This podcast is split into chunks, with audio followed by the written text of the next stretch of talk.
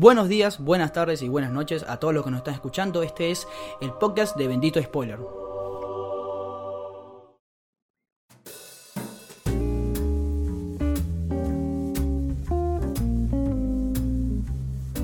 Bienvenidos a un nuevo episodio del podcast de Bendito Spoiler. Mi nombre es José Rey, estoy junto a Cristian Benítez. Hola, buen día. Como siempre, Bendito Spoiler es un podcast relacionado con el cine y la serie de televisión en la cual hablamos sobre este mundo, en el cual hacemos, damos noticias, informamos también un poco sobre lo que está pasando en el mundo de la serie de televisión, eh, hacemos crítica a las últimas películas estrenadas en la cartelera argentina y también, bueno, hacemos episodios especiales como este en el cual vamos a hablar y diseccionar todo lo que eh, nos va a dar el- los próximos premios de la academia, que realmente lo, lo estamos grabando un domingo, lo estamos grabando el domingo de la academia. Mismo día. Mismo se día. van a entregar los, pre- los. Oscars. Ustedes esto lo van a escuchar, la fanática, por supuesto, gigante, Spoiler la va a escuchar, eh, ya sabiendo los resultados, pero nosotros vamos a hacer un... Las cinco personas. mucho. Claro, vamos a hacer, vamos a hablar de todo realmente, o sea, vamos a decir ir categoría por categoría, decir qué nos parecieron las películas, quién, qué película debió haber estado nominada, si no estuvo, eh, qué película lo debería ganar, y bueno, también vamos a tirar, a ver si podemos- teníamos la suerte de decir quién creemos que va ganando, siempre sabiendo por que bueno, la temporada de premios comienza tipo en noviembre con, los- con diferentes eh, circuitos de periodistas en Estados Unidos y también internacionales que dan ganadores. Eh, todo eso influye hasta llegar a la academia, donde, bueno, los miembros de la academia, que son ya muchísimos, Unos boludos. son unos boludos, ¿sabes? Eh, está, es muy buena eso lo que dices, porque ayer Ryan Reynolds tuiteó diciendo, wow, acaba de Parasite. Creo que es- fue antes de ayer. o antes de ayer, exacto. Creo eh, acaba de Parasite y es increíble. Dios santo. Yo estoy casi. eh, Posta no lo investigué, pero es- estoy casi seguro que Ryan Reynolds es miembro de la academia. eh, porque lo he visto presentando premios y para Pero lo- presentar los premios. medios de la los eh, miembros de la academia son anónimos. O sea, siempre salen como Sí. notas y eso de que alguien habla, pero sin nombre, o sea, no. Claro, yo estoy casi seguro que Ryan Reynolds es miembro de la academia. O sea, eh, es muy probable. A lo que voy es que es como Ryan Reynolds, que no vio la, que digamos que es miembro de la academia y no votó y no había visto Parasite, pasa muchísimo eso. Más, eh, creo que Variety o Hollywood Reporter sacaron varios eh, reportajes de eso, de lo que tú dices, anónimos, que decían qué le parecieron las películas y bueno, hay comentarios como Sí, La Nación también tradujo una de esas notas. Tipo- las buscan por ahí también. a una persona anónima dijo yo creo que Parasite no debería competir Sí. competir solo películas normales o sea no sé qué son películas normales para ellos pero es así no sé así es la academia Y que Eh, también había una que no quería nominar a Mujercitas porque eran como ah, eran todas extranjeras y era una película Ah. que se era en Estados Unidos, Claro. entonces había dicho que, que no porque eran todas inglesas y, que- y, y nada que ver también era- eran había una británica y otra irlandesa, pero como que para ellos es todo lo mismo. claro yo es más yo a ver creo que eh, creo que estoy analizando seriamente dejar Twitter porque me bueno tú, lo sabes Cristiano yo me molesto mucho con Twitter a veces y ayer fui Twitter o sea ayer hoy es domingo ayer fue sábado yo tuve día de descanso me quedé me- me metí en Twitter a ver qué estaban diciendo y conseguí mucho odio hacia 1917. No odio, como que, o sea, como que tirándole mucha mierda a 1917 cuando ya lo discutimos, está el episodio porque sabemos que es una película com- no, compleja en el sentido de narrativo de y no es la más interesante, estamos de acuerdo con eso, eh, no es la más creativa, Ajá. pero tampoco no creo que sea una película que sea. A ver, yo no creo que si gana 1917 sea el pecado del, del año. O sea, no, no, no, no creo que sea Green Book, ¿me entendés? Me parece que podía ganarlo tranquilamente. O sea, no tranquilamente, pero la ganás como que. Y bueno, va con la fórmula de los Oscars. Ojalá gane otra película. Ojalá, pero no, no, no entiendo por qué hay que echarle tanta mierda. Al mismo tiempo con Ford vs Ferrari, que dicen, no, no hay ningún negro. O, o demasiados diálogos de carros. Es como que. ¿Qué mierda te importa eso? Ford vs Ferrari tiene mejor narrativa que 1917, Sí, es verdad. en el caso. Sí, sí. Y de última, la gente quejándose de la línea de tiempo de Mujercitas. Yo nunca vi Mujercitas. O sea, la película, la- esta sí la vi, pero no, no sé si las otras también son línea de tiempo. Desconozco. Yo tampoco vi la anterior, tampoco leí el libro, ni No, nada, ni, ni siquiera sé si, bueno, ya hablando de Mujercita, eh, no sé si la historia es per se la del libro o de la autora, o si el libro cuenta la historia de la autora, es como una biografía, no entendí muy bien esa parte, de todas formas me pareció una buena película. Claro, o sea, es más- me- el juego incluso de la... mm, de la narrativa me parece interesante, por eso de volver al pasado, al futuro, y es como que le da mucha bola a la directora en eso. Eh, es más, lo refleja con los colores mucho. sí, sí. No, no, y, es, y ojo, ustedes dirán, che, boludo, pero te, te- tenías que haber investigado sobre Mujercitas, porque estás diciendo que no sabes, no sabes nada de, de esto, o sea, así. No, la verdad que no, es una película que vimos y Además le dieron poca bola, porque Mujercitas además es una película con mucho corazón, es bastante humana, bastante... Claro. Y una película que. Ah, hay, hay muchos que se van a quejar también porque. bueno, los pelotudos, ¿no? Que la gente que no hay que hacerle caso, ¿viste? Como, no, pero es re feminista, que no sé. Muchas mujeres, y bueno, capo, ya también tenés Ford vs Ferrari. Claro, es verdad, o sea, tener los dos extremos. Y a lo que voy es que, a ver, yo no tengo que investigar tanto. O sea, a mí la las películas a veces no me tienen que dar tarea. Yo no tengo que ir a investigar, che, no entendí esto. Si la película lo mostró y se entendió, funcionó. Para mí, Mujercita funcionó. Entonces, hay mucha gente que se estaba quejando por las líneas de tiempo que son muy complicadas. Yo, la verdad, chicos, o sea, todo bien, pero. Yo sé que todo el mundo tiene un Twitter y todo el mundo puede hablar de cine, pero. Como nosotros. Como nosotros, pero por lo menos, inve- no sé, investiguemos, pon- pongámosle bola, porque, digamos, por Lean qué- un poco también. Hay un montón Claro. de libros de cine que, que- que están a la altura, que son entretenidos y que les pueden enseñar un montón, no sé. Yo creo que siempre dice, uno debe preguntarse, che, ¿por qué el director hizo esto? O sea, ¿por qué hizo esto? Hay muchas ocasiones donde. Y porque. Nadie fue un productor el que hizo eso. Claro, claro, porque quería, pe- pensó que para la sala de cine iba a tener más gente. Claro, pero cuando estamos hablando de este tipo de películas, de Birds of Prey, vamos a hablar de eso también. cuando estamos hablando de películas, eh, decimos, bueno, es otra cosa. Eh, me te metiste en el tema de Aves de Presa. Usted la vio, yo no la he visto. Eh, Sí. Sinopsis o eh, apreciación a la película. Una verga. Así, directamente. Boludo, te- litera- literalmente, Entonces está ganando literal- literalmente, literalmente, fui a una, una función de trasnoche, fui, qué sé yo, llegué una y media de la mañana, pues trabajaba ese día hasta muy tarde. Expectativa, pero Claro. mínima, tampoco estaba buscando, yo digo, qué sé yo, vengo y voy a entretenerme, mínimo, porque Claro. yo sé que es una película de color, es una película con acción, cosas y demás. Eh, qué sé yo, voy a comer un alfajor y tomar un juguito y listo. Salí de la función, me fui a dormir tranquilo, al día siguiente me agarró fiebre. Ok. Pero yo creo que fue por eso. Yo creo que fue por... Tantos colores, tantas No, me cosas. agarró un cólico renal o algo, yo creo que fue por eso, porque la verdad que es una película de verga. Hablando, No hablando de la narrativa, hablando de la narrativa. También, tiene unos idas y vueltas con la línea de tiempo que decís que, bueno, Harley recuerda eh, cosas que terminan llevando, desembocando como a la mitad de la película, en lo que debería ser una historia más lineal. Pero en definitiva te cuenta tanto y tiene un- como un trazo muy grueso que, que- que es asqueroso. Porque, eh, te, te doy un ejemplo. Eh, Harley es perseguida por un montón de mafiosos porque se dieron cuenta que dejaron a- que se separó del Joker, No tiene protección.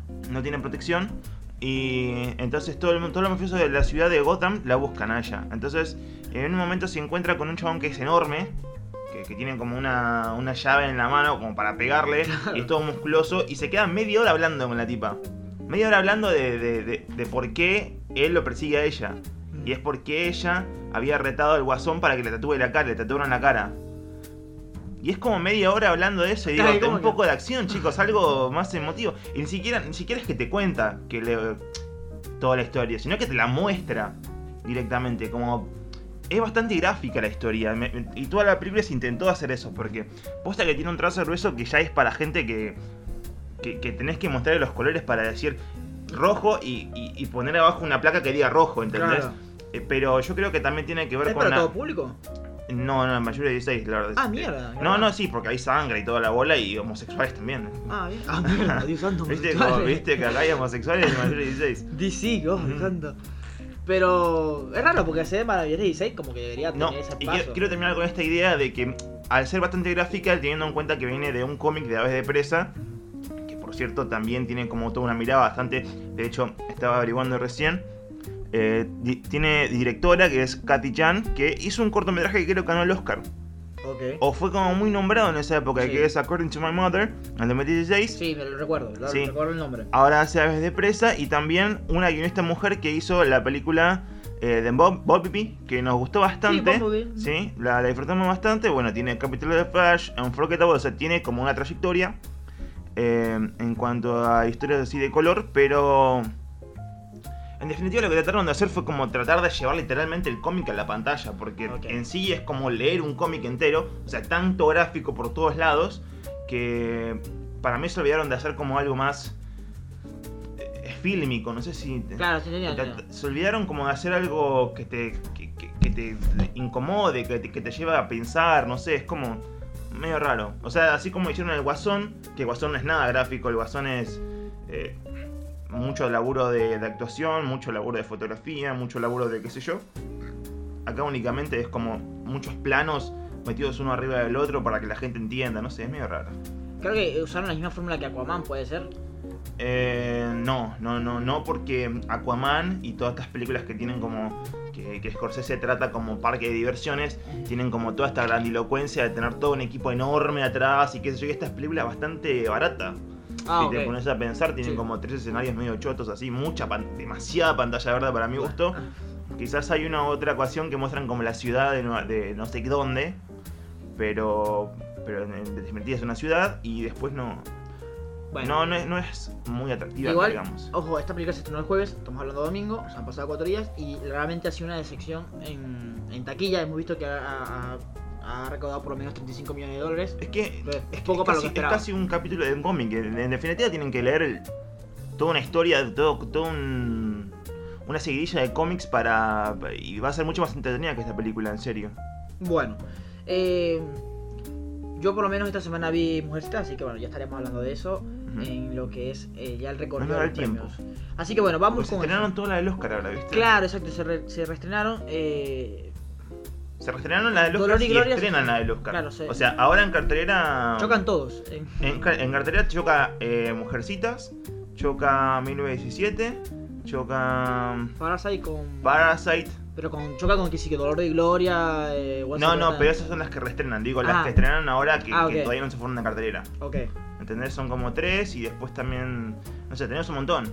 Y de, ah, de vuelta, le dijiste, este, reestrenó Joker, reestrenó Dolor y Gloria, reestrenó Ford vs Eras- Ferrari, creo que. Ferrari, en Hollywood. Bueno, bien.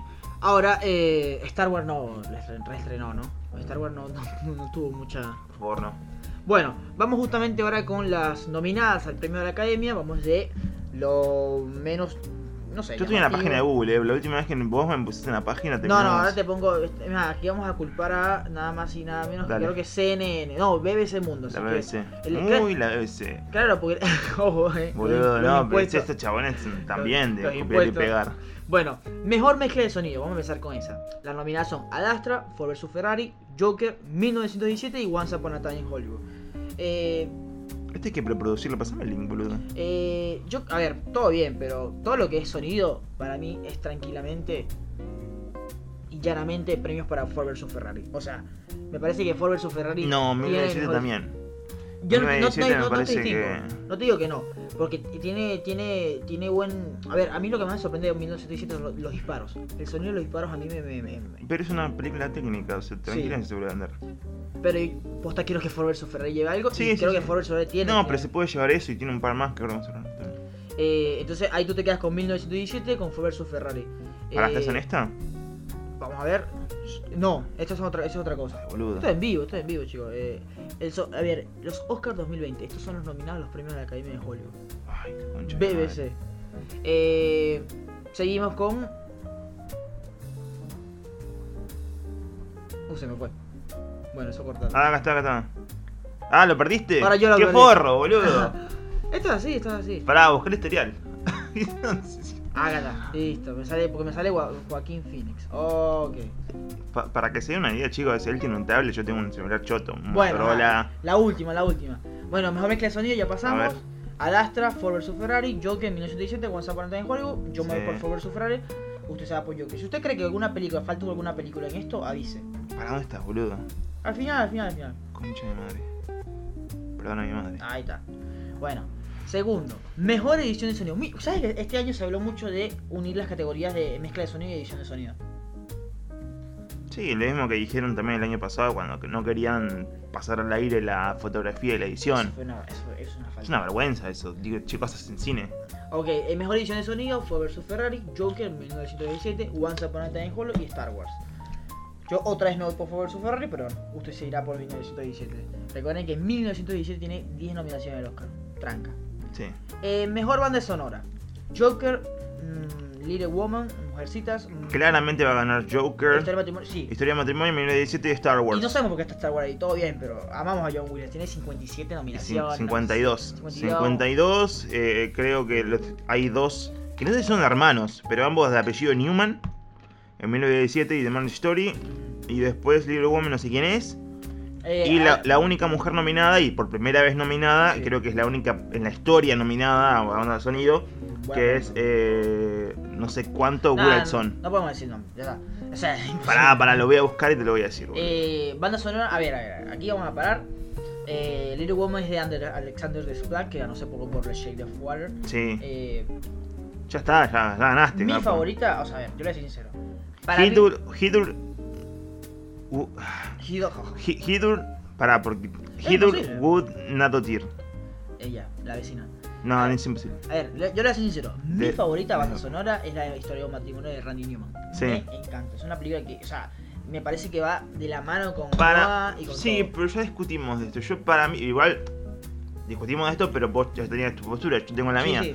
Que no me parece sustancial a la, a la película, la Ok. Marriage Story. Me parece que es bastante como parcial, no, no, no, no termina de, de meterse como un personaje más en la película, lo que sí pasa con el Joker. Ahí tienes razón. Cuando, bueno, toda la locura tiene que ver con la música también, está como muy metido todo. No, y también es como, eh, a ver, el- el- la música, en el momento donde suena, suena principalmente la canción de lo- Sí. el, violín o el cello, el, no, no, El chelo, el Chelo, chelo, el chelo. es impresionante. en el baño, es como, creo que es donde la música y la Igual le escena... pusieron, le pusieron literalmente música de baño, le pusieron Claro. el título. Me parece que la música y la escena del baño son las que mejores pegan en todo, en todo el año. O sea, en todas las, en todas las películas son las dos, las dos cosas, los dos componentes que más se unen y sí, funcionan más. es, es la licencia, la mejor licencia poética que se da la película es esa Claro. escena. Después toda la, toda la película es narra- narrativa, pero me parece que esa escena en especial trata de mostrarte cómo es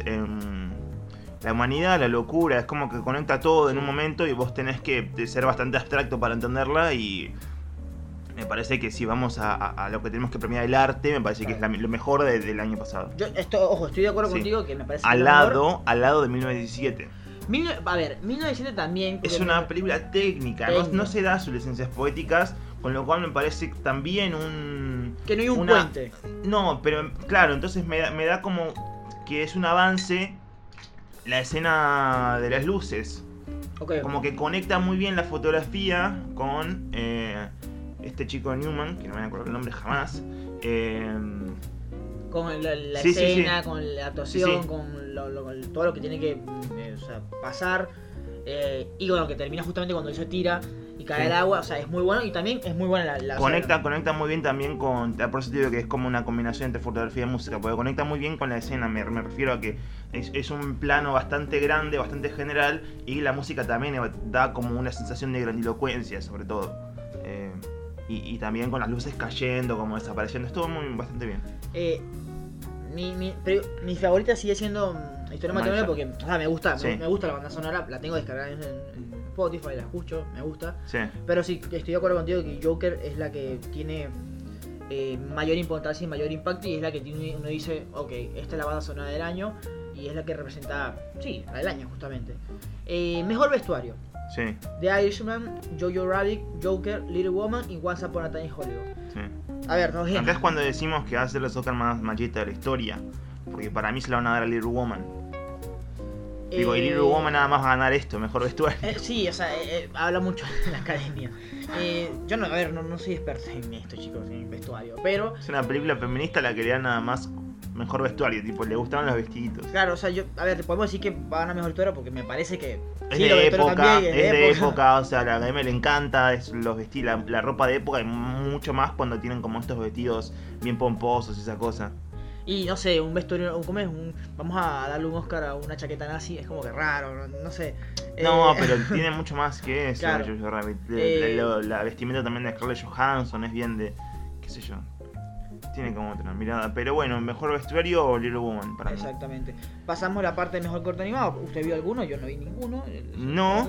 No, eh, creo que estaba, como creo que la que estaba ganando todo era Kid Bull, ¿no? Sí, parece. me suena. O Sister, no recuerdo. Pero bueno, no bueno, vimos nada, Buena no vamos a suerte, opinar. mejor corto de acción, buena suerte también. Brotherhood también es otra que está siendo muy nombrada, creo que que gana todo de vuelta. Brotherhood. Bueno, Mejor cinematografía. ok. Eh, O sea, mejor fotografía. Mejor fotografía.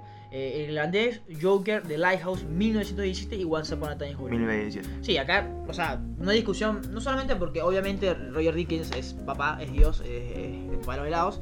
eh, y está, o sea, en esta película está desnudo prácticamente, hace lo que le da. Sí, van chota. Eh, pero ojo, me, me- ah, pero también por el hecho que también en la campaña, o sea, se hizo una campaña.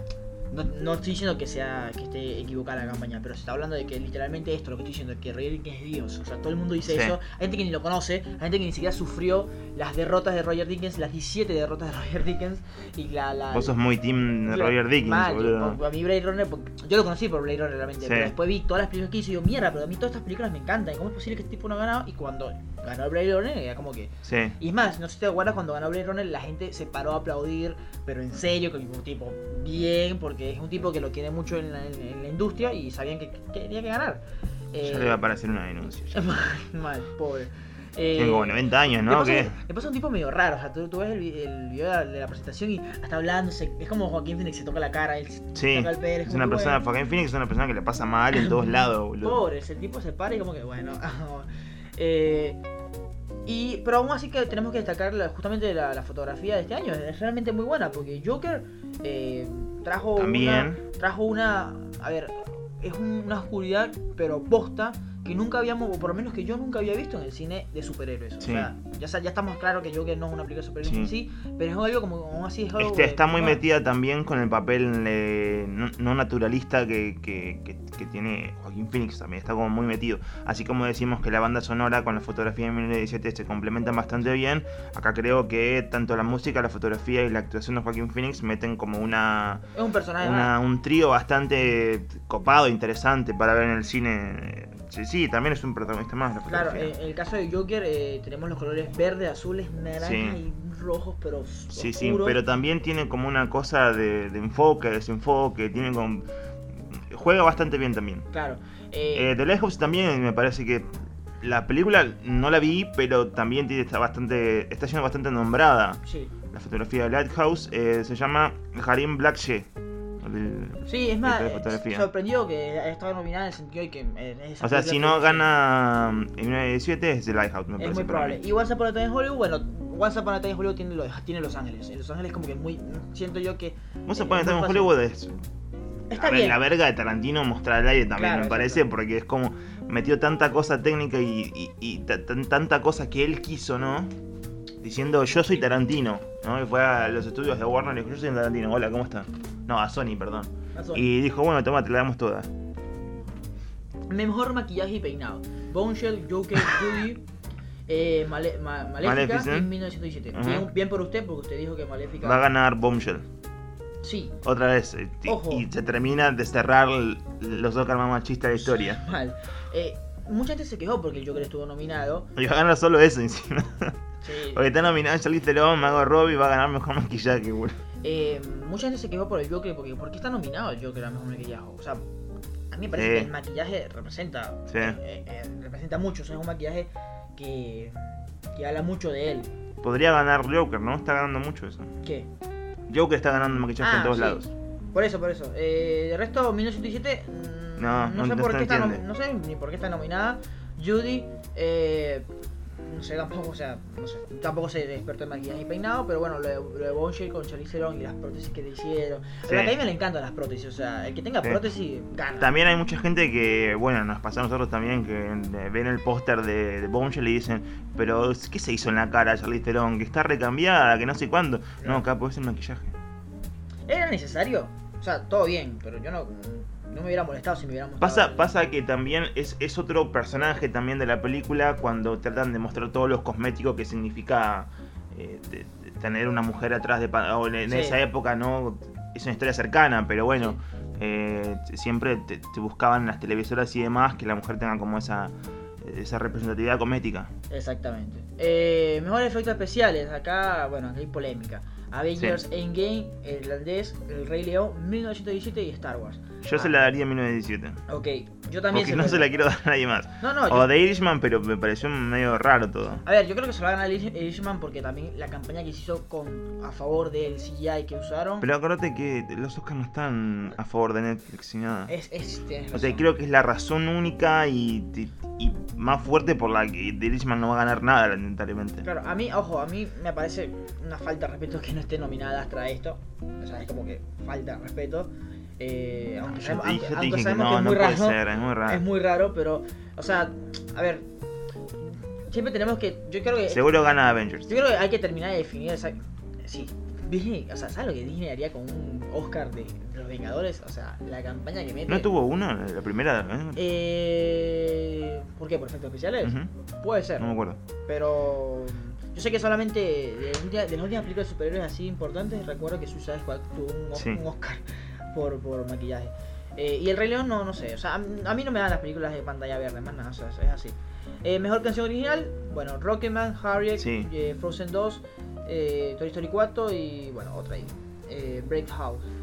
No sé, yo la- la- lo que hice la lo que hice la, la temporada es que La pibada es que se va a llevar la de Rocketman, para Rocketman, mí. exactamente.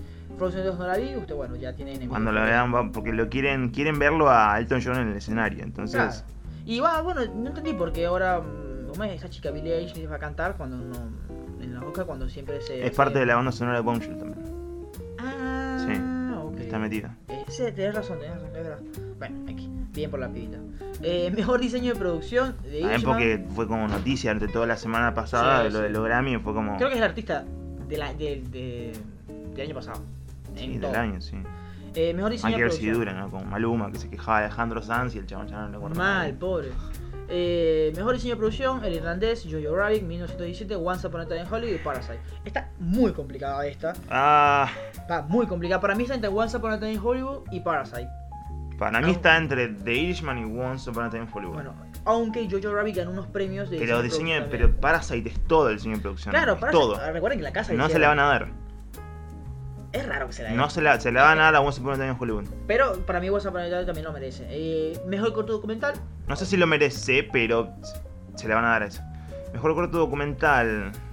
No tengo idea. No tenemos ni idea. suerte Me gusta Superman. El nombre Superman le di a la esa porque tiene Superman. Eh, Vamos a votar como la academia, ¿no? Claro. Si dice Superman, Y vamos a darle a. Superman. Eh, mejor documental. Esto sí lo vi, ojo. Ajá, Eh, American Factory, vi American The Age of. Democracy, For Sama. Honeyland y The Cave. Yo votaría por American Factory. Hay por- dos que están en Netflix, ¿no? American Sí. Factory y The Cave están ahí. Y The Age of Democracy. ¿También? Sí, porque es sobre Brasil. Sí, bueno, qué sé yo. Eh, yo, yo vi American Factory y se lo daría American Factory porque está producido por Obama y quiero que Obama tenga un Oscar, me encantaría. O sea, sí. Eh, mejor película de ani- de animación, como entrenar a tu Dragon 3, eh, Señor Link, Toy Story 4, I Lost My Body y Klaus. No vi a Lose My Body y también está en Netflix. Me parece que ya es una cosa más de va- vagancia mía. Missing Link tampoco la vi porque Que fue un pelotudo. Claro. Eh, How to Train Your Dragon, Cómo entrenar tu dragón. Me parece que está ahí porque tienen que rellenar. Klaus me parece la mejor opción para Sí. mí porque es la que me pareció, ya lo dije, la película más hermosa del año pasado. Me parece que tiene mm, bastante, bastante. Desde la música, desde, desde los colores que interpreta, la historia, la narrativa. Me parece que una historia que, que- que traspasa de- como de esas películas viejas que veíamos de Disney. Me parece Sí. que logró completamente eso viniendo de una productora que además es española. Es bastante chica, me encantaría que gane. Creo que no se la van a dar esa, se la van a dar a Toy Story 4, lamentablemente. No, no me la vayas así, boludo. Yo de Sí. le tengo mucho ánimo Sí. Klaus. Eh, mejor película internacional, Corpus Christi de Polonia, Honeyland de Macedonia del Norte, Les. Miserables de Francia, Dolor y Gloria de España y Parasite Corea del Sur. Pero no es la misma que el documental, Honeyland. Eh, Honeyland, sí, mira, mejor documental Honeyland. Es que sí, Mejor película internacional sí, Honeyland. o sea, pueden, puedes participar así. Ah, mira, no tenía idea. Eh, Se le van a dar a Parasite, porque son unos está pelotudos. Obvio, está obvio. Me encantaría que lleve Dolor y Gloria. Y las demás están ahí rellenando, me que, a ver, cuando decimos que son unos pelotudos porque no tienen las bolas para darle el ma- mejor película a Parasite y darle el mejor película Sí, internacional a sí, Gloria, que es lo, todos lo correcto. fanáticos de armas y la bandera estadounidense, boludo. Eh, mejor edición, la- ya estamos entrando en las categorías finales. Ford vs Ferrari, The Irishman, Jojo Rabbit, Joker y Parasite. Perdón, pero, pero Sí, quiero meterme con la, la mejor película internacional, porque hay todo un debate ¿Por qué? alrededor de eso. Porque si hablamos de la narrativa, o sea, de lo que debería ser una película, tanto una combinación de narrativa eh, y, mucha cosa técnica, mucho... eh, co- como lo dijimos por 1917, es como un laburo técnico bastante impresionante. Me parece que Parasite tiene ambos. Y, y si podrías nominar como eso, mejor película y llevar, y, y que eso sea la ganadora, se me estoy explicando para el culo. Pero creo que no, no deberían eh, ponerla ahí como. Porque la categoría no es mejor película internacional. La casa la BBC se supusieron así porque son bastante generosos y no quieren generar polémica. Pero en realidad la, la categoría es mejor película de habla no inglesa. ok, es verdad. ¿Entendés? Me parece una, una guachada ya en, siguiendo el siglo XXI, 2020. Me parece que sí debería ganar Donor y Gloria. Porque la verdad que te- te- desde la narrativa me parece una de las mejores películas del año pasado. Parasite no debería ganar esta, esta categoría porque en serio se la están dando todo el tiempo como un premio consuelo. Como fue el año pasado con... Sí. sí, fue Roma, ¿no? Sí, es Roma. El año pasado. Bueno. No, no. Me enoja bastante. Quería quedarme con eso. Estamos. Mejor edición: Ford vs Ferrari, The Irishman, Jojo Rabbit, Joker y Parasite. Complicada también, eh, pero yo creo que eh, el irlandés para mí se lleva esta. Eh, por el simple hecho que estamos hablando de una película de 3 horas que habrá durado, no sé, que si corta el director debe tener 10, una cosa así. Sí. Entonces, eh, y la manera en que meten toda la historia americana, la- toda la historia de la democracia americana, esta- estas tres generaciones, todo, de una, una película así de 3 horas, pero que la meten, eh, es impecable. Yo tengo dos eh, contrincantes acá que no es de Irishman, creo que de Irishman, creo que es Ford vs Ferrari y Parasite, porque Parasite es un personaje más de vuelta. Creo que Parasite es una película que, si vamos a hablar per se Sí. de la película, es una película que agarra todos los, los elementos con lo que debería hacer una película y les hace todos personajes. Fotografía, producción, efectos especiales incluso, te- eh, actuación. Tiene todo, todo bastante meritorio para una película coreana que no, no sale de Hollywood. Entonces creo que esa podría ser eh, mi candidata, como mejor candidata que se lleve todo. Se la va a llevar para mí Ford vs Ferrari. Porque también es No una... es un pecado tampoco. Fue- a ver, No, no. te- te- Tenemos que decir que Ford vs Ferrari es una película que posta nos. Bueno, nos puso en el asiento de la butaca de la sala y no. nos Yo la, la no queríamos que terminara nunca. No, yo la disfruté. Básicamente. Eh, Parasite me parece que podría llevársela, para mí es... Porque encima es un personaje más, entonces... O sea, está todo bien ahí. Mejor guion adaptado, El Irlandés, Jojo Rabbit, Joker, Little Woman y Los Dos Papas. Acá Los Dos Papas se metió al final, una película que tuvo mucha polémica ¿Por este año. Pero bueno, se terminó metiendo en la, en la temporada de premios en esta categoría. Se la debería Eh. llevar The Irishman. Se la va a llevar Jojo Rabbit. A ver, personalmente, O Little Woman. o sea, exacto, a mí personalmente, ojo, me parece que la mejor de todas es Irishman. Yo quiero que sea Little Woman. Pero al mismo tiempo no entiendo por qué Jojo Rabbit se está ganando mucho. Ojo, me gustó Jojo Rabbit y me parece una No, idea Jojo Rabbit no. Pero a mí me parece una idea muy buena, pero me parece al mismo tiempo me parece una idea atrevida, pero simple. Sí, no termina de destacar. No te- exacto, es- No, no como No. Little Woman e Irishman. claro, la- para mí la historia de Jojo Rabbit, para mí Jojo Rabbit es más, es mucho más que el guion, o sea, para mí no hay ninguna Sí. escena de que a mí me, no sé, que, que me, me parte el alma. En cambio, Little Woman es toda una historia re feminista y, y o sea, Y funciona, y ¿no? Funciona, tiene corazón. Claro. Además, la verdad que Greta Gerwig se lo llevó como en otro, a otro nivel, más allá de, de que se la trate como una película de feministas, qué sé yo. De- después, no sé, la, la narrativa y cómo se lleva de, de principio a fin, o sea, también la hace un personaje, un protagonista más de la película, el, el guion, entonces eh, es bastante meritorio que se la pueda llevar Little Woman. Creo que se la debería llevar también Irishman, Sí, no, yo creo que, que se eso- tiene que ganar. O sea, a pesar de que los tiempos que corran y demás, también es para mí una obra de arte el guion de Irishman. Y lo- los dos papas, bueno, ya, el hecho de ser una película con dos tipos Sí. hablando de religión, que sea medio interesante, bueno, lo, lo lograron, chicos. Eh, mejor guion Además, perdón, que el, eh, me dijeron que pintabas casas, se me parece el mejor inicio de la película de todo el año. Perfecto. Mejor guion original, Parasite, Marriage Story, Once Upon a Time Sí. in Hollywood, eh, Nights Out y 1917. Recordemos que eh, Noah Baumbach y Greta Gerwig, que son marido y mujer, están nominados cada uno a mejor guion al original guion. y mejor guion adaptado. La verdad que muy, muy la, la primera Un pareja. dato de color. Eh, sí, o sea, a ver, me parece que estamos todos. Eh, Acá tenemos esto. Creo que todos que- consideramos que Parasite es la mejor, el mejor guion original. el que a mí más me entretuvo fue Once Upon a Time in Hollywood, porque, pero al mismo tiempo es Es como... una verga. Pero no, no, pero al mismo tiempo es. A mí, Es una a- verga. a mí Once Upon a Time in Hollywood, o sea, el No guion me pero- encanta, pero es porque el hecho porque es Tarantino, entonces yo no, No es- puedo pero, pero boludo, Tarantino. pero boludo, no es ni de pedo el mejor premio de de- el mejor guion de Tarantino No, de su no, carrera. No es el mejor guion, pero. pero para ni de, es- para mí es el peor de su carrera. No, para mí es. Para mí, Decime cuál es el peor. el peor. Sí. Y. eh, No, este no. eh, para es mí. flojísimo. Pa- Uy, se me fue el nombre, el, el de la. El de, las, el de las carreras de auto, ¿cómo es? Eh, Death, Death Proof. Es la, es la Pero, la menos pero, para pero para él ni siquiera existió esa película. Bueno, pero es una de las, de las nueve películas que hice. Es una Bueno, bueno, A lo- sacando, sacando esa, es esta. No. Eh, Django es excelente. ojo, ojo. Perros de Django, Reserva. no, para mí, Django, a ver, a mí me gusta mucho, pero Django y Bastardo en Gloria son guiones, son muy buenos, pero son más coloridos que guion. Acá tienes más guion que color, ¿me entendés? Yo creo que Django y Bastardo sin Gloria son las películas que más van a perdurar en la historia. Y esta nos vamos a olvidar a las dos semanas de, de No. que gane un Oscar. Bueno, es Me parece que, que- la gente del público Ahora, quiero, quiero dar mi opinión. Parasite me parece de vuelta. La mejor película del año pasado. Una, una de las mejores. También está de Irishman y demás. Pero no se le va a dar nada. Eh, Parasite me parece porque. También tiene como esto de lucha de clases y como te está muy metida en. Y es la más universal, me parece. Sí, sí, sí, a eso voy, porque es como un fenómeno que nos está afectando a nivel mundial, entonces creo que deberían ir por ahí. Eh, Marriage Story, qué sé yo, podría ser. Nice- 1917 no sé por qué está ahí, ¿se entiende? Es, una- eh, eh, es la película, a ver, en 1917 es la película más simple a nivel narrativa y a nivel idea. O sea, Sam Mendes dijo, che, hagamos esto. Bueno, listo, o sea. ¿Por qué la pusieron ahí? No, No, no, se no, entiende. no, sabemos, acá para mí tenía que haber estado Booksmart o The Farewell. Pero la que más me divirtió y más me sacó de la butaca y demás y me entretuvo y la verdad que la disfruté mucho y la volví a ver 70 veces, el final, Sí, eh, fue Knives Out. sí, estamos, ahí estamos de acuerdo porque es la. Termina siendo la más entretenida, la Es- más inteligente y sí. la más. O sea, O sea, siendo eso. tiene un humor bastante inteligente y me parece que llegar a eso es bastante difícil. Creo que Ryan Johnson es un genio Claro, o sea, al escribir esto. eso. No digo por películas anteriores, sino por esta. Voy a esperar, gracias a esta película y a este guion, voy a esperar a la siguiente película de Ryan Johnson. Voy a estar igual de, de Claro, interesado. pero de todas estas películas, ejemplo, Parasite, en Mi historia de matrimonio en 1977, hay un contexto que ya conocemos y el tipo, alguien dijo, el director dijo, bueno, vamos a... Sí, el que vamos también, a eh, conciencia de clase Claro, y Y demás. Once Upon a Time in Hollywood es, bueno, ridiculiz- Tarantino. ridiculizar a los millonarios y toda esa cosa. Once Upon a Time in Hollywood es básicamente, bueno, Tarantino, mi infancia.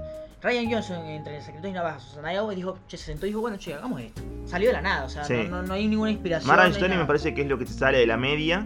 Sí, sí, a mí, eh, a mí me gustó mucho más Story, pero termina siendo también algo como personal del tipo. Porque Sí, no, no me terminó. algo común, pero ah, lo bueno de Entre Secretos y Navajas de Ryan Johnson es que es un mundo que él creó de la nada, o sea, dijo, a la mierda. y que además es espectacular. Eh, mejor actriz de reparto, Katie Bates por Richard Jewell, eh, Lara Dern por Marriage Story, Scarlett Johansson por Jojo Rabbit, Florence Pugh por eh, Florence por Mujercitas y Margot Robbie por Bombshell. Acá, bueno, empiezo con el hecho de para mí Margot Robbie en Bombshell, la primera yo la vi, perfecto, me Sí. gustó. Aún así me transmitió mucho más el personaje de, de Sharon Tate en Once Upon a Time in Hollywood, que no tenía tanto tiempo en pantalla como este, pero ok. Eh. No, no, a ver. Tiene tiene- dos líneas, boludo. no, no, pero no, es- eh, ahí, ahí, yo siempre voy a estar en contra de eso. O sea, a- mí me, me dieron el actor, el actor de reparto de Mujer Ali, me lo dieron con tres minutos en pantalla, se lo dieron, le dieron el Oscar. O sea, en Moonlight. No, estás equivocado. Tiene, tiene cinco Usted minutos. se en tiene que arrepentir de lo que Tiene- está tiene diciendo. cinco minutos, está, en los primeros, está en los primeros 30 minutos de la película, no parece más. Ojo, papelazo, me encantó y merece Bueno, tiene Oscar. 30 minutos. Margot Robbie tiene 5, Nah, boludo. Margot Robbie tiene un. Pasa que Margot Robbie Que- representa muchas cosas. Podemos ver la película y contarlo, eh. Te, Eh. te juro que son 5. Eh, no, pasa que Eh, mucho. Igual, o bueno, eh. Pero yo creo que. No la vi, pero supuestamente tiene más bola en Bombshell que sí, la otra. Sí, es un personaje Que por cierto es un personaje que no está basado en la vida real. Es decir, a todos los pusieron como personaje de la vida real, el de Margot Robbie es inventado. No, es, o sea, es, es como la representación de la mujer promedio que estaba Ajá. en Fox. Con lo cual le pueden hacer más interesante porque pueden jugar más a eso. Eh, pero X, me Se está llevando todo Laura Dern. Eh, me encanta. a- a- Me gustaría que le den algo a Scarlett Johansson, Sí, porque no se va a ganar el de principal. pero no acá, en la otra categoría. Bueno. Eh, y Katie Bates, muy bien. O sea, como que es esos premios que uno dice. Ok, no lo esperaba, no lo necesitaba, pero me gusta que Katie Bates esté nominada al Oscar. Mm, ya tiene un Oscar. sé yo. ¿no? Sí, ya está. Mejor actor de reparto, esta es la categoría más, eh, o sea, testosterona crack ídola del Hollywood de, de nuestra época. Sí, ¿qué O onda? sea, es imposible. O sea, yo nunca en mi vida he visto. nombres. Nunca he visto, vi- he visto una recolección de estos nombres y creo que nunca va a haber. O sea, estamos hablando de Brad Pitt. No, esta es la última vez. Claro. Y debería ser así, pues Bueno, ya también. chicos, tenemos que avanzar un poco, ¿no? O sea, está, a ver, está Anthony Hopkins, está Joe Sí. Pesci, está Al Pacino, está Tom Hanks, está eh, Brad Pitt. O sea, todos ganadores del Oscar. Joe Pesci. Todos son. A ver, Brad Pitt por, por, por mejor película en Los Sí. años de esclavitud, pero el resto Tom Hanks tiene un Oscar, Al Pacino tiene un Oscar, Joe Pesci tiene un Oscar y Anthony Hopkins tiene un Oscar. Todos tienen Oscar. O sea, es Sí. la realeza de Hollywood. Eh, bueno, acá básicamente Brad Pitt se está llevando todo. Me encanta. Se la va a llevar él. Me gustaría que esté él. Me ha dado unos discursos, así que. Claro, no, a mí, a ver, a pesar de que. Al, estamos- eh, Al Pacino va a ir. ¿Joe Pesci va a ir? No. Y me- Joe Pesci no va Joe nada. Pesci no creo que vaya porque ya sabe que no gana. A mí, a mí me encanta Joe Pesci. Me ¿Te imaginas que- ser amigo de Joe Pesci invitarlo a tu cumpleaños, boludo? No va, hijo de puta. Eh, Brad Pitt, el ganador, es justo. Yo voy, o sea, yo también soy equipo Pesci, a pesar de que eh, estamos de acuerdo con que Pesci no actúa en esa película. O sea, Pesci se siente que, bueno, ¿cuál es la línea? No, encima que tiene que hacer como un tipo de 50 años, ¿no? Tiene como 100 el tipo. Claro, y que párate. Bueno, ¿qué tengo que No. decir? Ok, ahí lo dice. o sea, Listo. eh, ¿De dónde eres? Esa línea. Ah, ¿De dónde ojalá, ojalá se lo lleve él porque no va a ir. Vale. Así que yo espero que se lo Brad Pitt. Eh, y Al Pacino también tiene discurso medio raro. Sí. Pero lo de Joe Pesci. eh, Pero, pero si vamos al laburo que hizo cada uno, yo creo que el, no vi el de Tom Hanks, pero el de Al Pacino y el de Brad Pitt me parecen los más destacados de la temporada. eh, el de Pesci es de. Digo, Brad Pitt haciendo de un personaje doble de acción, me parece que... Que es lo que decíamos el otro día, que eh, va a ser Pero- quizás el primer personaje que gane el Oscar normal, entre Sí, comillas. no, que, que, que no llora, que no, que, que es naturalista. Que le chupa un goto. Sí. Al tipo le chupa un goto. Sí, sí, pero me parece que lo lleva bastante bien igual. Digo, Eh. de- después de toda una carrera, después de su, su divorcio y demás, qué sé yo, está bien. Bien, bien. Eh, mejor actriz. Sin Que esta es la categoría más bastardeada de todo, la, de todo el año, porque Diga. de vuelta, yo cuando te hablé hace bastante tiempo, antes de que estén las nominaciones y todo, te dije, se la van a dar a René Zellweger, ¿por qué? Porque es la única que tiene un papel protagónico de todas estas. Es verdad. Capaz que Cynthia Erivo, no sé, no vi Harriet, pero después todas no.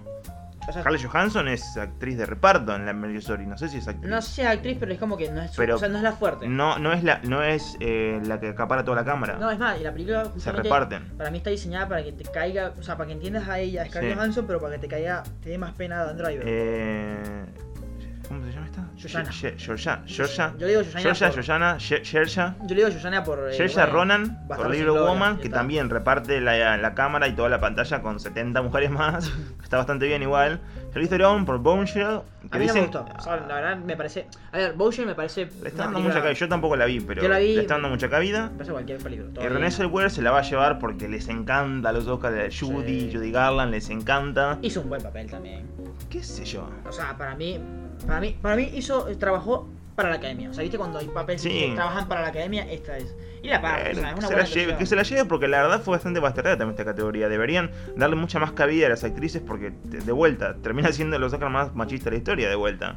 Mejor actor, eh, Antonio Banderas en su primera Pero perdón, porque Sí. creo que tampoco se le está dando mucha cabida al, al trabajo de las mujeres, por eso que termina siendo esto. Ojo, yo, mira, esto, esto es una teoría que yo lo dije hace tiempo, que es, bueno, hay que, hay que, hay que andar chequeando, ¿no? es muy, muy jodido.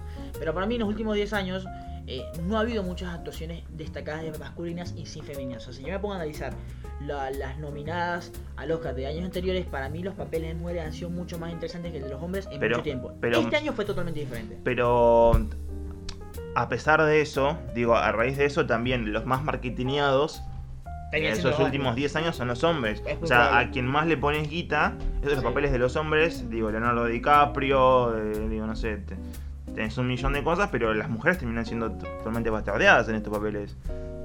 ¿No? ¿Qué sé yo? Hay una película, eh, esta película, la, la teoría del todo, también la teoría del todo, que te, eh, Felicity, Jones se llevó toda la película y te- termina siendo como acaparando menos cámara Claro. que el personaje actor. Termina ¿entendés? siendo más el mueble de apoyo de, Sí, de sí, Stephen sí. Hawking que de, ese chico. Porque termina siendo Stephen Hawking, ¿viste? Como el protagonista es Stephen Hawking, ¿no? Y el papel de Felicity Jones y incluso eh, el personaje este de Felicity Jones es bastante más interesante, me parece. Eh, mejor actor, cerrando ya, Antonio Banderas, y Gloria, su primera nominación, Adam Driver, ¿Eh? eh, Joaquín Phoenix, Jonathan Price y Leonardo DiCaprio. Bueno, eh, a ver, todo ¿Qué bien. hace Jonathan Price? Claro. ¿Qué hace Leonardo DiCaprio? Ojo, no, no, no, ahí estamos mal. Yo, el, el- el único, para mí, la- hasta la carrera estaba entre Taron Egerton y Jonathan Price. Uno de ellos dos entraba. Atrás venía Robert De Niro y Adam Sandler. Para mí, yo lo voy a decir, para mí la mejor actuación del año es Adam Sandler. es. es, es mm, eh, o sea, sí, Joaquín Phoenix es la que Sí, es todo. Y Adam Driver es la más teta y la más capa. Pero para mí la actuación del año capo es Adam Sandler. Todo bien. Pero yo, o sea, Uncle James capaz la tengo. Lo puedo Sí, hacer porque la creo- tengo fresca todavía. Pero lo de Adam Sandler para mí es una locura. O sea, es, No es- No, este, estás mal. Usted, usted tiene que arrepentirse. Pero boludo, Eh. pasa que ya está tan, tan metida todavía Sí. en, el vocabulario de la gente y en el vocabulario también de los pelotudos Sí, que, yo no me quiero meter en eso no, todavía. bien, está bien. Creo que la voy a ver en algún momento. En marzo. No la quiero ver por los Oscars, quiero verla Claro. para disfrutarla. Está bien, está bien, pero eh, a ver, se lo vaya a Joaquín Phoenix. Yo personalmente no, no considero que fuera un pecado si lo lle- termina creo que Joaquín. Phoenix y, y- y por el estereotipo que se le da a ese tipo de papeles, Joaquín Phoenix y Adam Sandler podrían estar como en otra gama De, de actuación. Digo, eh, Antonio Banderas, Adam Driver y, y- y, bueno, ellos dos hacen papeles bastante naturalistas, o sea, de personas comunes Sí. y corrientes que viven la vida. Leonardo DiCaprio hace de un actor que, bueno, no sé qué sacaba, la verdad. No, Leonardo DiCaprio, es- eh, para mí Leonardo DiCaprio es el... Tampoco tiene mucha cabida. Pero después... a- y tampoco es el mejor papel de su carrera. No, pero después Joaquín Phoenix es el personaje más que tiene más conflicto personal de todos. Después el de Joaquín Phoenix. No, hace un facho cualquiera. Pero tiene un conflicto personal Sí. increíble. Once Upon a Time algo es la película. Puede ser. Y Jonathan Price, bueno.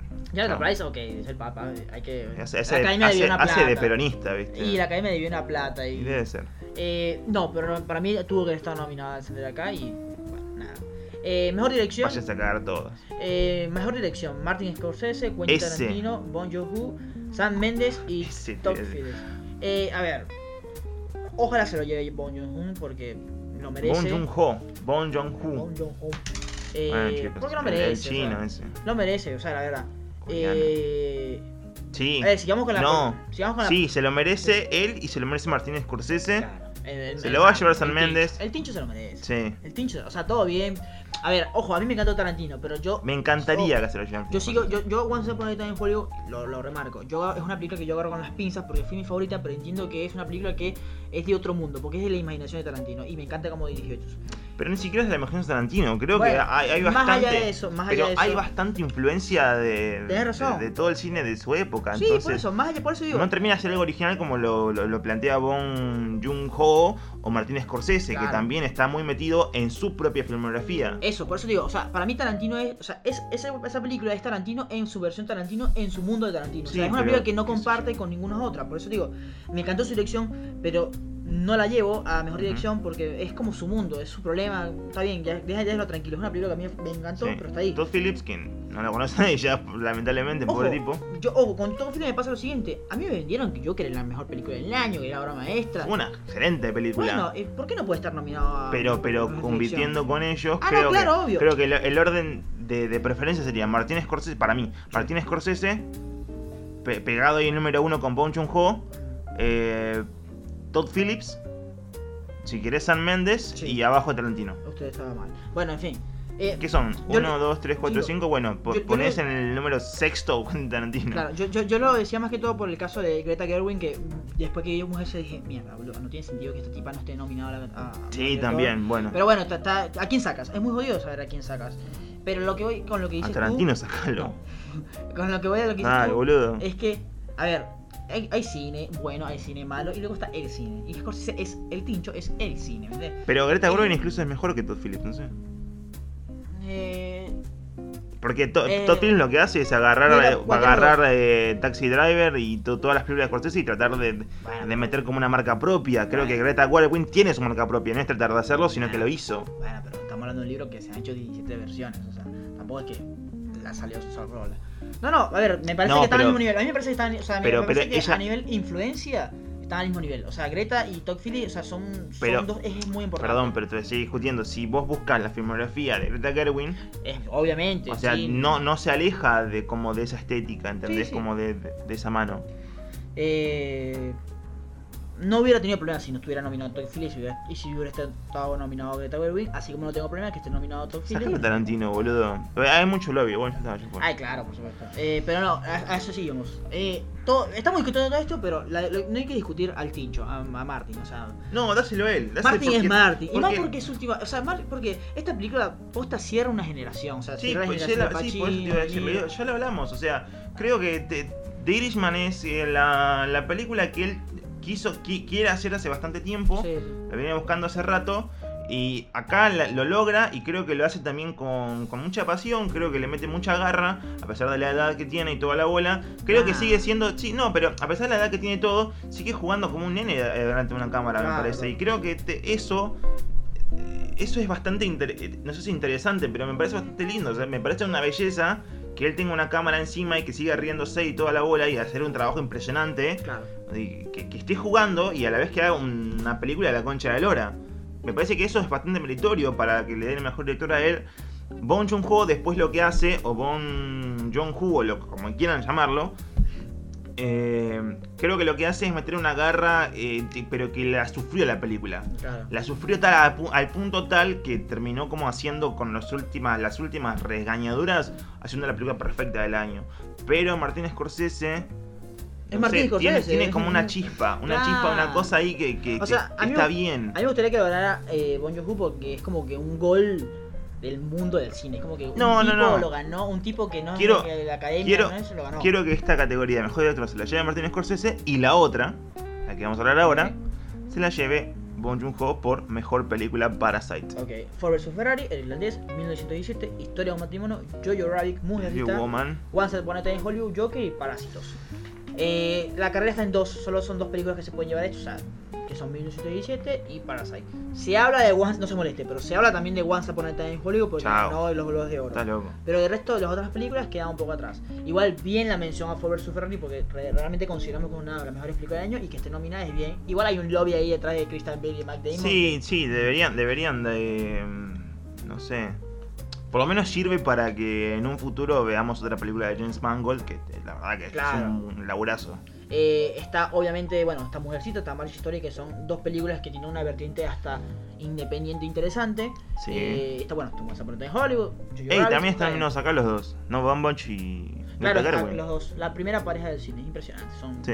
o sea, de- o sea, ¿sabes? ¿Cómo? Si uno gana y el Sí, otro una- pierde. es un dato de gloria bastante o sea, random igual, no sé. Vos, le das, vos le das mucha cabida, para No, mí es bastante nunca, random. Porque nunca lo he visto, o sea, nunca ha pasado. Pero yo lo que veo, imagínate que, Pero, que qué Greta sé gane. yo, es como decir que, que, que, ganen dos hermanos, se Pero pasa todo el tiempo. Pero como imagínate que Greta gane y Noah no gane, y es como que en la, en la, yendo Después a- en a la casa- bueno. Van a tener, es igual, boludo, le van a pasar a bomba. eh, O le van a pasar bombach. eh, bueno, ok, Parásito. Ojalá gane. A ver, a ver, ojalá gane Parásito porque sí. Porque queremos que Porque siendo. es todo. Termina, termina siendo la película del año, así como yo, ojo, todavía, todavía tengo Roma pegado en el corazón y el año pasado para mí Roma fue la película del año y que todos hablamos de Roma, me parece que este año todo es Parasite y todo es Parasite y todo es Parasite. Eh, Pero, por- pero ¿por qué? Pero ¿por qué? Porque Parasite llega a un nivel de detalle, llega a un nivel de relación de coherencia y, y- y- y de congruencia, o sea, porque todo tiene que ver. Y, y también pasa por tres géneros distintos en una sola película que los maneja a la perfección. Por Sí. eso te digo que, mm, que Bon Joon-ho o Bon no sé cuánto lle- llegó a tal punto de quizás frustrarse un montón con esta película porque la verdad que su bebé es obra Sí. maestra, digo, tiene mejores, quizás tiene una mejor película que es la... Memories of. Sí, esa, pero creo que esta pasa pr- primero por una... arranca como una comedia, Sí. termina siendo un drama, en el medio termina siendo un drama, Termina siendo un familiar, de no sé qué cosa, de personas que se meten en la casa, que, que- que tienen como un drama familiar también en el medio, y termina siendo un thriller, una película de terror Claro. tan Hitchcockiana, pero, pero al estilo, al estilo Hitchcock, que, que eso- que de vuelta, cuando hablamos de la película, en su momento en el podcast no sé cuánto, no sé qué capítulo, yo había dicho que es un cine que ya no se hace. Digo, hay, tiene formas y planos y cosas en las que aparece, no sé, el asesino de repente, subiendo la escalera y demás, que ya no se ven en ningún cine. Digo, es un cine de monstruos, es un cine la de asesino, normal no es un cine de drama, es un cine de comedia, tiene todo esa película, ¿entendés? Y tanta la coherencia que tiene en cada plano y en, en el- la dirección de arte, en el diseño de producción y demás, que digo, vos ves que todo lo que sube eh, son los millonarios y todo lo que baja son los pobres. Claro. Incluso vos ves en la casa que tiene tres luces que va, viste que cuando subís de la cochera, la casa es todo. La casa es protagonista de la película. Cuando vos subís de la cochera para la casa hay tres luces. Que Exacto. indicando, ¿viste? Que, que es la casa en el coso Morse. Y vos cuando vas bajando en, en la, en la calle de los pobres también tenés tres luces. ¿Te diste cuenta? No me di cuenta. Pero ese es el nivel de detalle que le ponen. Son tres luces que están invertidas y, y casi apagadas por un montón del cableado Claro. que está tirado por ahí como todo desastroso y demás, es como te tiene como toda esa cosa, ¿entendés? Termina siendo la película más universal y que llega al mejor momento donde nuestro mundo se está. Tiene un clímax, tiene un clímax, Sí. pero que hay gente que no, no entiendo cómo la gente no se desmaya. Yo cuando la fui a ver en el cine, ya la vi en mi casa en la computadora, Mal. pero cuando la fui a ver en el cine tenía una mujer al lado que gritó. Claro, sí, Y sí. gente, y gente que se tapaba los ojos Sí, y además me parece impresionante si van a ver al cine hoy. Y también creo que tiene, es de, eh, la escena, para mí la escena de cuando descubrimos que la, caja, la casa tiene un sótano, es la escena más sorprendente del año. O sea, es una escena que no te esperas, porque no, sa- no- cuando- no ves, o sea, tú no, No, ves que la porque, película... estás, es- porque estás esperando como toda una cosa de drama. Claro. Digo, ellos en el, en el living, eh, jugando y demás, que ellos haciendo sus cosas. Claro. Y de repente se va toda la mierda. Por eso, es que tú dices, o sea, es, como esas películas que... No lo eh, esperás para Para mí el director dijo, che, quiero que pase esto, pero ¿cómo llego a... ¿Cómo llego Es o planeo genio. todo para que pase Es esto, pero que no lo esperen? Y hace esta historia que tú dices como que... Mierda, o sea, me sorprendió. se va toda la mierda. De todas las películas, porque todo, de todas las películas tú puedes esperar algo, pero no puedes esperar de pararse, no sabes Sí. qué esperar cuando te, en los primeros 10 minutos y dices que mierda va a pasar, no sé por qué, por qué me la venden, por qué me la venden tanto y, Sí. y después pasa todo lo que pasa, increíble. Eh, ojalá gane Parasite. Eh, y bueno, básicamente esta fue nuestra predicción. eh, también explicando por qué creemos que debería ganar. Ya ustedes Sí. cuando escucharán esto ya tendrán los ganadores, ya que en la noche se dará. Eh, igual te- cerramos con el mensaje de siempre. La academia, todo bien, pero la academia eh, es algo que hacemos porque nos gusta, listo. Pero la Sí. academia no es ningún parámetro No, de nada. verídico de nada. No, de hecho hay muchos libros y documentales y todo que te muestran que en realidad los premios para las películas no terminan de definir nada. Más allá de todo el marketing. De hecho, la, todas las, las entregas de premios son para generar marketing un montón de cosas gordas, un negocio alrededor de todo eso. Es como el fútbol, ¿entendés? Sí, lobby, Y ya, sí, explicamos. sí, sí, ya explicamos todo eso. Así que ustedes tienen que seguir yendo al cine Sí. todos los Ah, hagan sus propias críticas, sus propias críticas. u- pero no usen Twitter. eh, No, claro. como traten de, de ser un poco más amable con todo. Yo en Twitter lo que le digo, sean amables y pregunten, se investiguen. Che, ¿por qué el director hizo esto? Claro, no digan. No todos son pelotudos. No, digan ¿no? está mal, pero porque está mal. Claro. Busquen una razón de ser, busquen. Pero ¿por qué no hay mujeres en The Irishman? No hablan las mujeres en The Irishman. Y bueno, boludo, en la, en la mafia italiana no hablaban mucho Claro, las mujeres. claro, Todo bien, pero... Entender un poquito. O sea, y el Scorsese es de, de la mafia, una cosa así. Sí. Tranqui. Bueno, este fue el episodio especial de los Oscars del podcast de 20 Spoiler. Eh, mi nombre es José Rey. Cristian Benítez. Nos pueden seguir a través de nuestras redes sociales, arroba 20 Spoiler y también arroba Crisis Infinita y arroba Rey OK. Eh, muy bonito eso. Ah, Los Oscars nosotros odiamos, a veces hasta odiamos los premios, peleamos, pero todos tenemos un discurso en el caso de que ganemos un Oscar preparado. Así que nos vemos en el próximo ¿De qué hablas? Chao, chao. Chau. No. Chau, chau.